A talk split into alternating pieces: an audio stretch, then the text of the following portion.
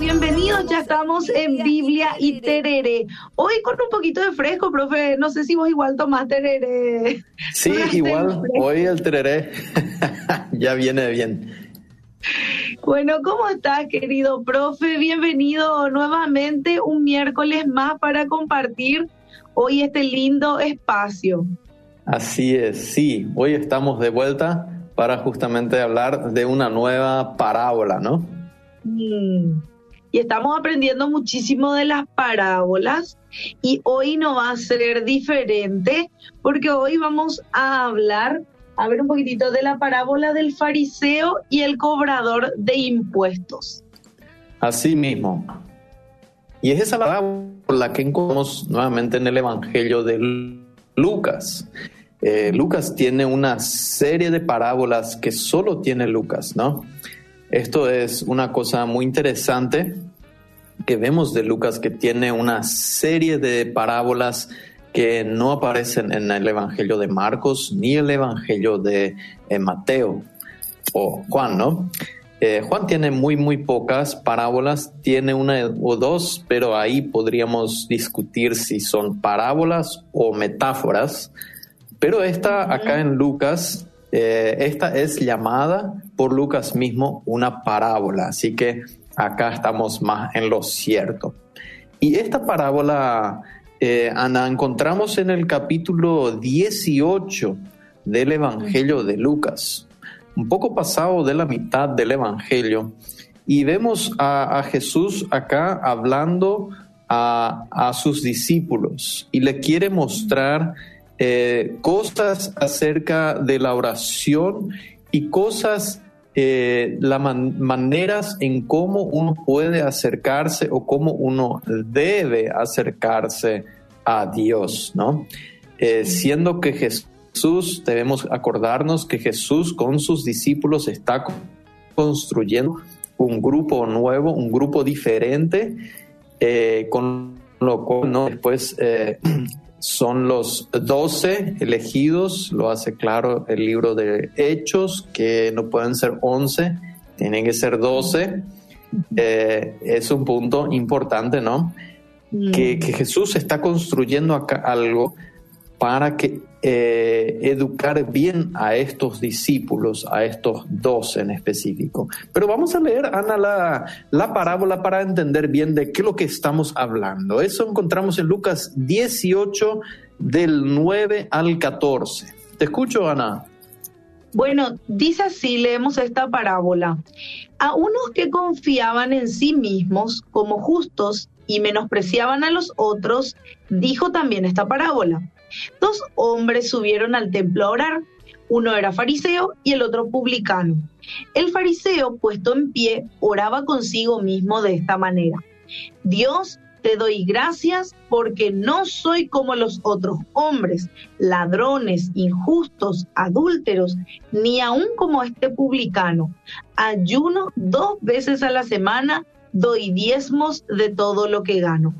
Mas el publicano, estando lejos, no quería ni aún alzar los ojos al cielo, sino que se golpeaba el pecho diciendo, Dios, sé propicio a mí, pecador. Os digo que éste descendió a su casa justificado antes que el otro, porque cualquiera que se enaltece será humillado, y el que se humilla será enaltecido. Así es, muchas gracias Ana por la, la lectura. Una parábola que eh, cuesta entender en cierto aspecto, pero en otro aspecto realmente parece decir todo lo que quiere decir, ¿no? Así suelen ser los, las parábolas que, que, por un lado tienen elementos que, que son misteriosos, que son, eh, digamos, algo eh, difíciles de, de, colocar en nuestro mundo, que es un poco diferente, ¿no?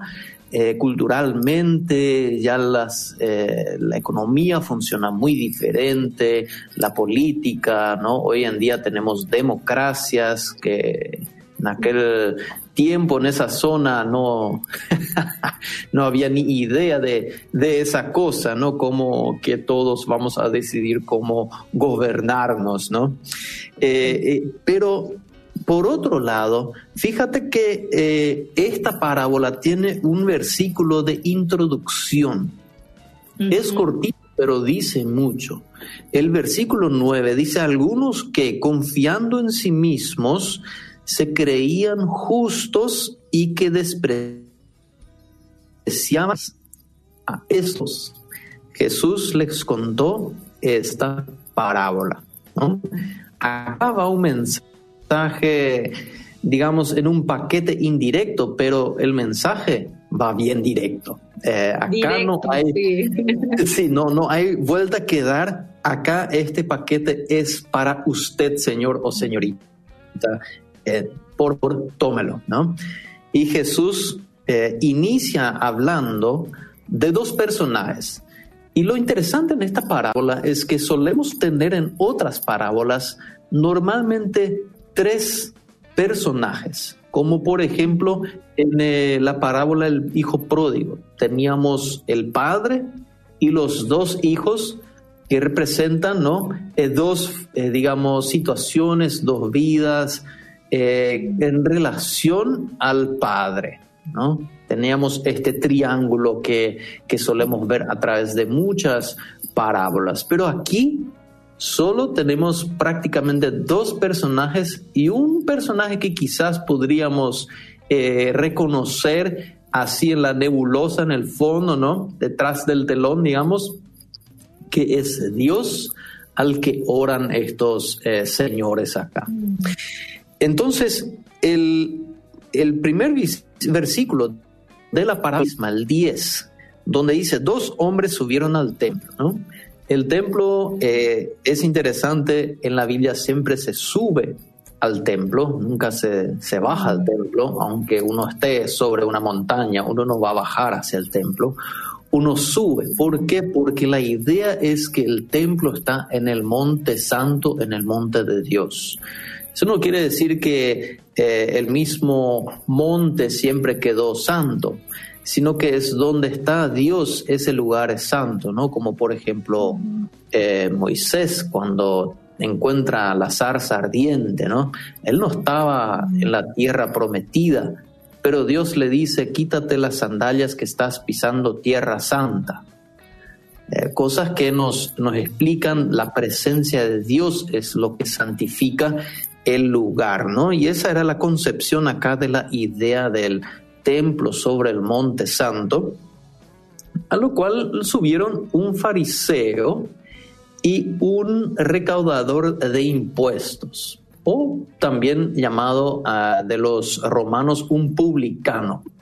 Sería sería una persona, los recaudadores de impuestos serían unas personas que, bueno, hay diferentes opiniones. Eh, algunos dicen que se compraba un puesto, entonces eh, era un trabajo sucio. Es solamente reconocido como un trabajo sucio porque te unís a un sistema de los romanos que eran en vista de los judíos los opresores. O sea, vos jugás en el, en el equipo del enemigo, sí. Y esto eh, era un problema socialmente y eran, digamos, eh, rechazados, eran odiados porque cobraban junto con el opresor a sus propios hermanos, ¿no? Eh, otros decían, otra opinión es acerca de esta gente, es que mayormente no es que compraban el puesto, sino que eran, digamos, bueno, cuando no tenés otro trabajo podrías hacer este sea como fuera la situación, yo creo que hubo de todos, ¿no? Eh, cada uno ve cuánto uno puede sacar o, qué es lo que le lleva a este puesto de trabajo, pero eran gente eh, no muy bienvenida por los hermanos y los compatriotas eh, judíos. Esto es lo elemental que tenemos que ver acá. Jesús juega un poco como caricaturas él hace que si, nosotros tenemos caricaturas acerca de clubes de fútbol, acerca de gente política, eh, es esto lo que hace Jesús un poco. Y hace un grupo de malignos o gente mal vista en contraste bien vistos. Para nosotros los cristianos mayormente la película representa al fariseo como el malo automáticamente vemos un fariseo y ya estamos con la eh, con las cosas preparadas para mostrarle su error, ¿no? Para, para estar en contra de él. Y realmente eh, tenemos que reconocer como Pablo también era un fariseo, como él lo dice, ¿no? En, Hechos y en, en eh, Filipenses, dos veces, una vez lo escribe Lucas, otra vez lo escribe Pablo el mismo, que él era fariseo. Y este grupo de personas eran en contraste con otros líderes religiosos eh, bien vistos. Eran los que trataban de seguir la ley lo más posible, ¿no? Obviamente algunas veces eh, abusaban, ¿no? Y Jesús tenía sus problemas con eso. Y también algunos de ellos, no todos, ¿ok? Como Pablo, por ejemplo, cuando uno se arrepentía, no podía ser un fariseo cristiano, interesantemente, ¿no? Suena muy raro, ¿no? Un fariseo cristiano. Eh, pero esta es la, realidad, eh, que estos fariseos eh, eran los que llevaban y explicaban la ley junto a los escribas o los maestros de la ley.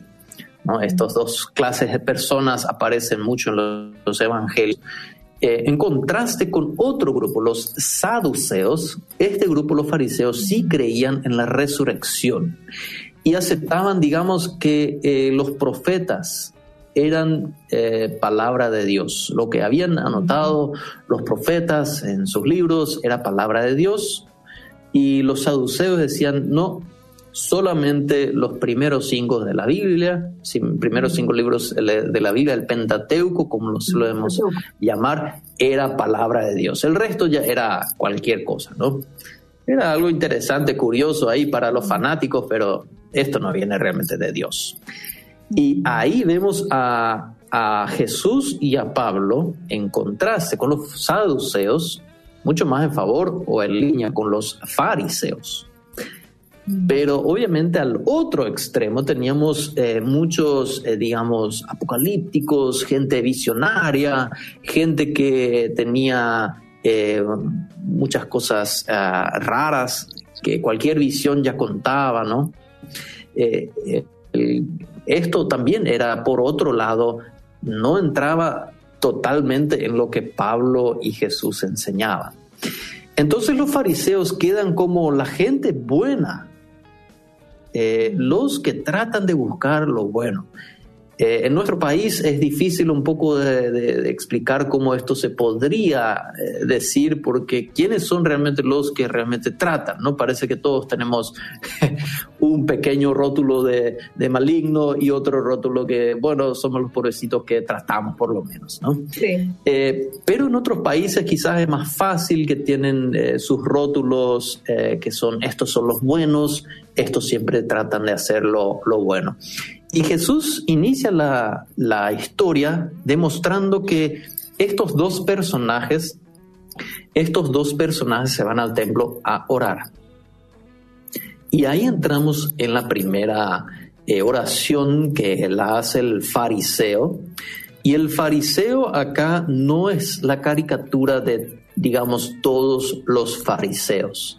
Jesús no quiere decir que todos los fariseos siempre oraban así. Eso no es la, lo que Jesús trata de decir. Y ya vamos a llegar al punto del, del por qué. ¿Por qué lo que Jesús no hablaba de todos los fariseos siempre oraban así? Aunque a primera instancia parece ser ese es el sentido, ¿no? Eh, el fariseo ora, oh Dios, te doy gracias porque no soy como otros hombres, ladrones, malhechores, adúlteros, ni mucho menos como ese recaudador de impuestos. Eh, una actitud que separa a sí mismo del resto de la gente. Una actitud que lo eleva frente a Dios eh, por encima de todos los demás. Eh, fíjate cómo, se, cómo inicia el versículo 11. Dice, el fariseo se puso a orar consigo mismo. Eh, esto es de pie, se puso de pie o se paró eh, y ora. Y el consigo mismo, algunos, algunas traducciones tienen que oraba, digamos, en su interior. Otros decían que se puso de pie a sí misma, que se separó solo para separarse de la gente, ¿no? Sea como fuere, quizás hizo los dos a la vez, quién sabe, ¿no? Eh, pero lo que sí es que acá la oración lo eleva de, sí mismo, de parte de sí mismo por encima de otros. Mm. Con la oración misma discrimina a cualquier persona eh, que tuvo una vida, digamos, eh, desastrosa, ¿ok? Imagínate, Ana, tenemos acá, te le da gracias a Dios que no es como un adúltero, un ladrón, parece que, que será difícil para una persona que ora así eh, eh, festejar junto con los ángeles cuando un pecador se convierte, ¿no? Como también tenemos el, el Evangelio de Lucas en la parábola del hijo del pródigo, ¿no? Eh, esta cuestión, lo que se ha perdido, se ha encontrado. Una actitud que Jesús lleva a través de todas sus, sus parábolas, especialmente en el Evangelio de Lucas. Eh, fíjate que este eh, fariseo dice que su ayuno de dos veces a la semana y su diezmo de parte de todo lo que recibo eh, tenían una, una, receta bien, bien fija de, de, cada elemento que ellos tenían, tenían que dar 10%, sea cuando se le pague, qué sé yo, con litros de leche o con queso o con, con sal todo el 10% y eso lo traes al templo, ah, cosa que era su interpretación de la ley, ¿no?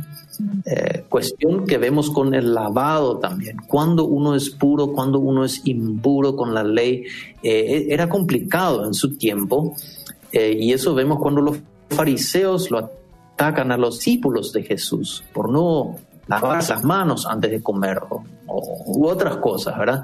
Ni podían, digamos, sacar las espigas eh, en un sábado, ¿no? tiene que ver con las interpretaciones de lo que Dios quiso decirnos a través de su ley. Por el otro lado, mm. vemos a este recaudador. También ora, pero dice, había quedado a cierta distancia. Digamos que allá en la esquinita se quedó este señor y ora y ni siquiera dice se atrevía a alzar la vista al cielo. Una frase que nos eh, indica que, que este señor no se estimaba a sí mismo más que cualquier otro y mucho menos en la posición de elevarse ante Dios. E, y ahí vamos un poco al punto central de esta parábola. Eh, ¿quién nos eleva delante de otros? ¿no? ¿Quién nos salva? ¿Quién es el que nos justifica? ¿Quién es el que nos perdona? Y a veces nos olvidamos de que en realidad es Dios el que hace esto, ¿no?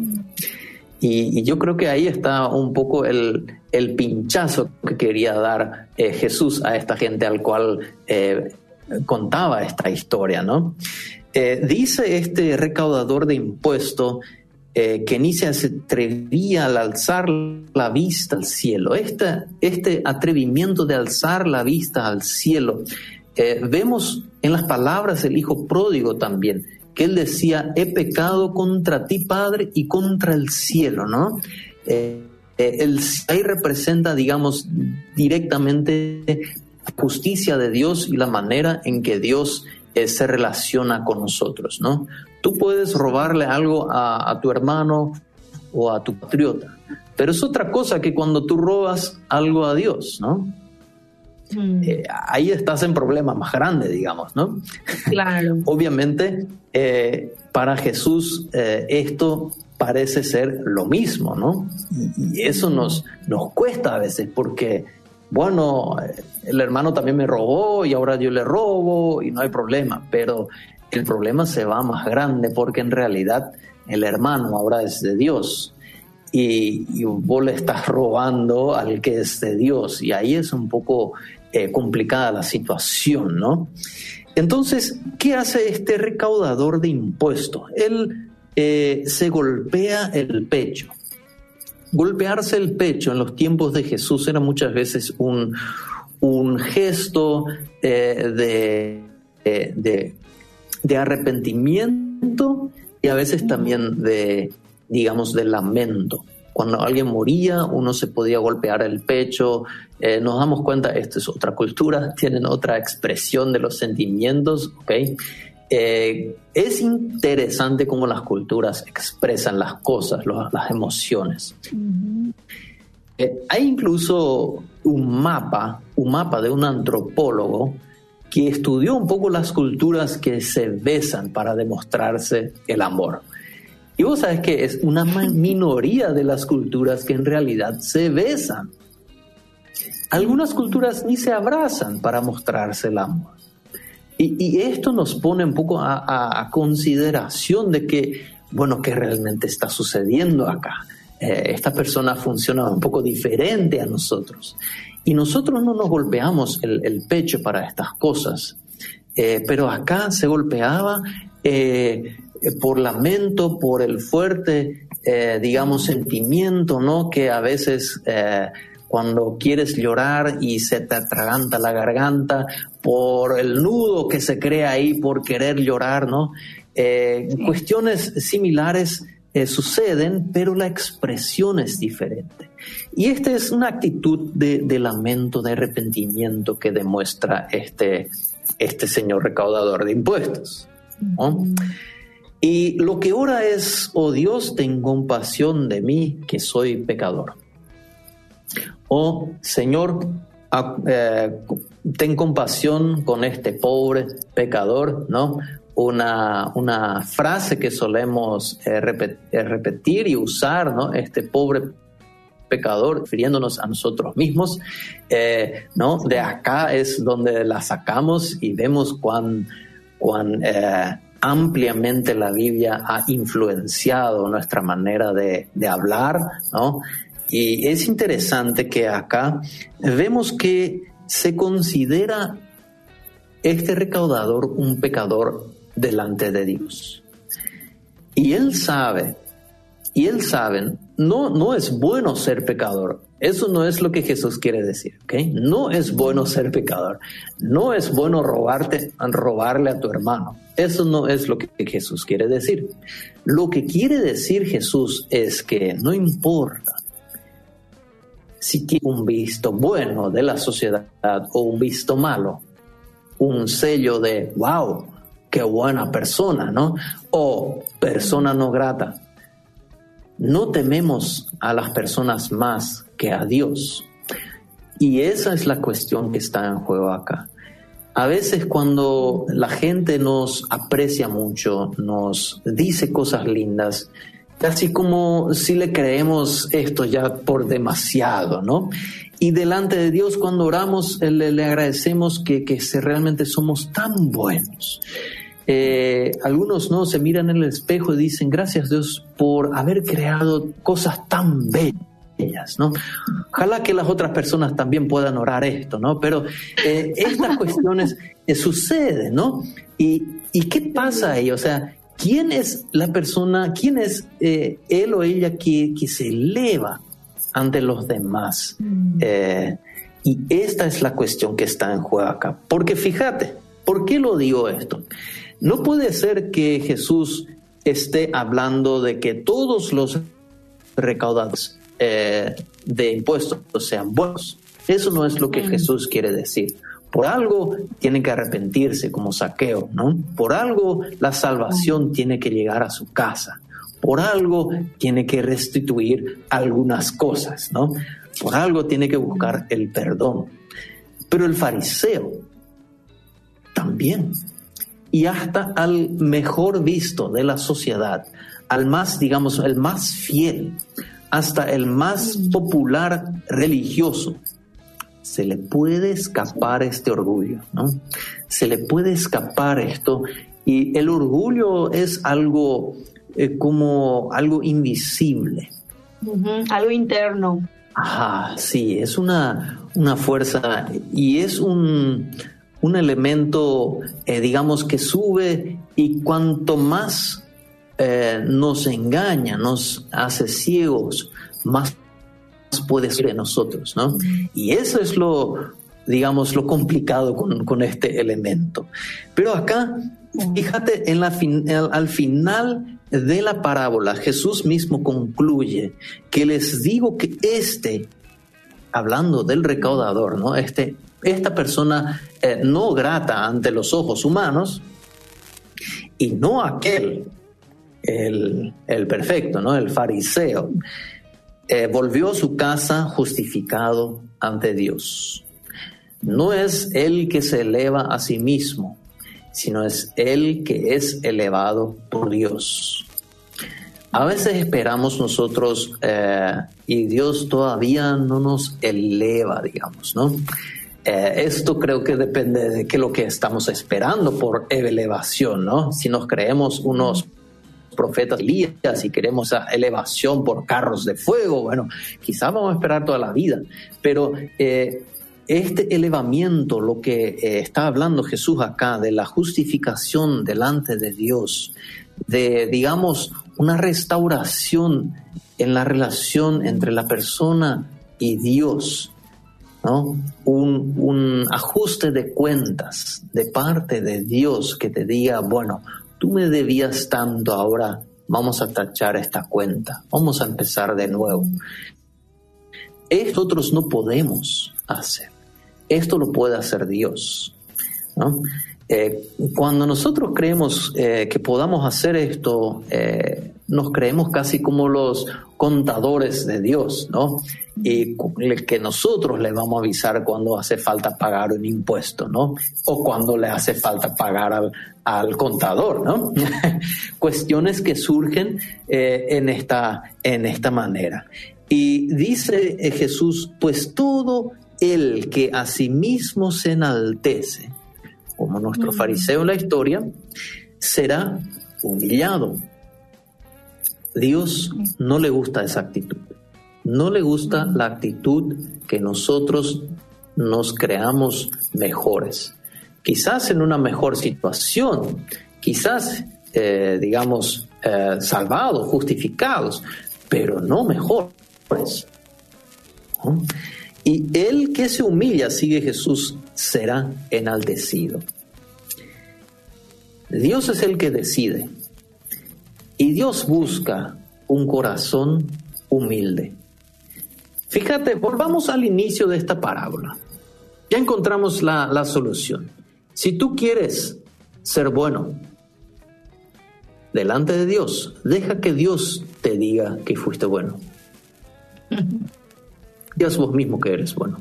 Déjala a Dios eso. Tú, fuérzate, haz tu parte. Reconocemos que delante de Dios somos pecadores. Mm. Todavía no hemos vencido del todo el pecado. Y el que nos va a salvar es Dios, no nosotros. Mm. Cuestión que debemos aprender cuanto más estamos en los caminos del Señor y dejamos malos hábitos y hacemos buenos hábitos, nos creemos mejores y mejores. Y ahí es donde se vuelve un poco peligroso, ¿no? Como este fariseo que también era muy bueno en su vida, me imagino. Pero fíjate el inicio, a algunos, ¿a quién? ¿A quién lo que Jesús cuenta, ¿no? Esta palabra, este mensaje, ¿no? Este pinchazo de doble filo acá, a algunos que confiando en sí mismos se creían justos y que despreciaban a los demás a estos Jesús contó esta parábola. Y por eso yo creo que puede ser fariseo, puede ser saduceo, puede ser cristiano, puede ser realmente cualquiera que se crea justo despreciando a los demás. Acá creo que está un mensaje para nosotros, a quienes despreciamos, a quienes nos creemos eh, o quienes nos creemos mejores. Mm. ¿Qué es lo que creemos eh, de nosotros y qué creemos que Dios cree de nosotros? Y es una pregunta creo que Jesús hace acá a la gente. La aceptación y el buen visto de quién estás buscando. ¿Es Él que, que da la gente? ¿Es ese buen visto que estás buscando? ¿O es el buen visto de Dios? ¿Cuál es la aceptación que buscas en tu vida. Y esto creo que es un, punto que, nos deberíamos preguntarnos. Una cuestión que, es dura en la vida, ¿no? Especialmente cuando son conocidos, cuando son familiares, cuando son compañeros o incluso ex compañeros, colegas. ¿De quién estamos buscando la aceptación? Y aquí creo que es, eh, viene bien temerle más a Dios que a las personas. Y eso Jesús mismo predicaba. Y tuvo sus problemas al predicarlo. Esto no es cosa fácil, ¿no? Lo llevaron a la cruz. Bueno, ojalá que vivamos como el Señor Jesús, aunque nos cueste una muerte como la tuvo nuestro Señor Jesús.